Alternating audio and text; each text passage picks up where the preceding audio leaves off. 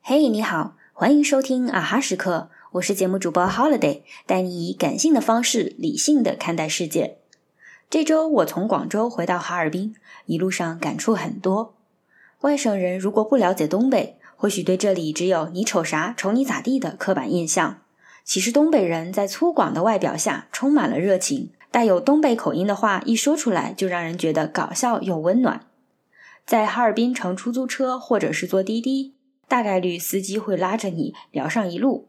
现在天气越来越冷，他们会贴心的问冷不冷，要不要把暖风给你开大点儿。在商场门口，引导员会不厌其烦的告诉顾客，先扫健康码，再扫行程码。遇见有不太会摆弄手机的老人，他们就会上前帮忙，不会默认你什么都会，一问就态度不好的让你自己弄，还会解释，因为最近疫情又严起来，希望大家配合。和广州比起来，哈尔滨的街上几乎没什么人。有些路段的红绿灯要等上七十几秒，即使没有车，我也站在马路边，呆呆地看着数字倒数，变了绿色才向前。没有身边急匆匆的人群和电动车，就感觉自己好像也没什么事情需要特别赶时间。和爸妈出去吃饭是真的吃饭，菜上来直接就夹，没想着让手机先吃。甚至吃完很久才反应过来，都没拍张照纪念一下。吃饭的时候，手机放在大衣兜里，我一直没拿出来。毕竟不是常年和爸妈一起生活，那一点点时间刷的朋友圈和短视频，抵不上多看父母两眼。我住在广州比较繁华的老城区，疫情后有很多店铺受影响，但是每隔段时间，转让的店铺里就会出现施工队重新装修。做生意总有亏本，不过还是有很多人愿意开店，相信自己能赚到钱。相比之下，哈尔滨的商业就萧条许多。疫情前原本塞车严重的机场路，现在一路通畅，少了堵车的时间，滴滴费用都便宜了不少。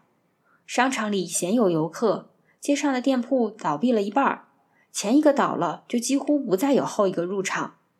天气越来越冷。一到冬天，所有户外的基础设施建设几乎都要停滞。在东北，物价并不比广州低，而普通员工一个月只有四五六七千块的工资，和网上铺天盖地的随随便便月入过万，好像不是同一个世界。但或许也正是因为这样，至少在这儿不存在内卷，没有毫无意义的加班，好好吃饭和留给家人的时间多一点。前两年新闻里说，鹤岗一套房子只要五六万，两个月工资可以买套房。现在即使在省会哈尔滨，房产市场也是一落千丈。小区群里一条条房屋出租出售的消息刷屏，九十多平两室两厅两卫的电梯精装房，一个月只要一千多。在一线城市看惯了几百万上千万的房子，在老家突然就没了压力。我对于家乡这个词。其实并没有太多执念，我的性格甚至长相和口音都和一贯的东北人形象相去甚远。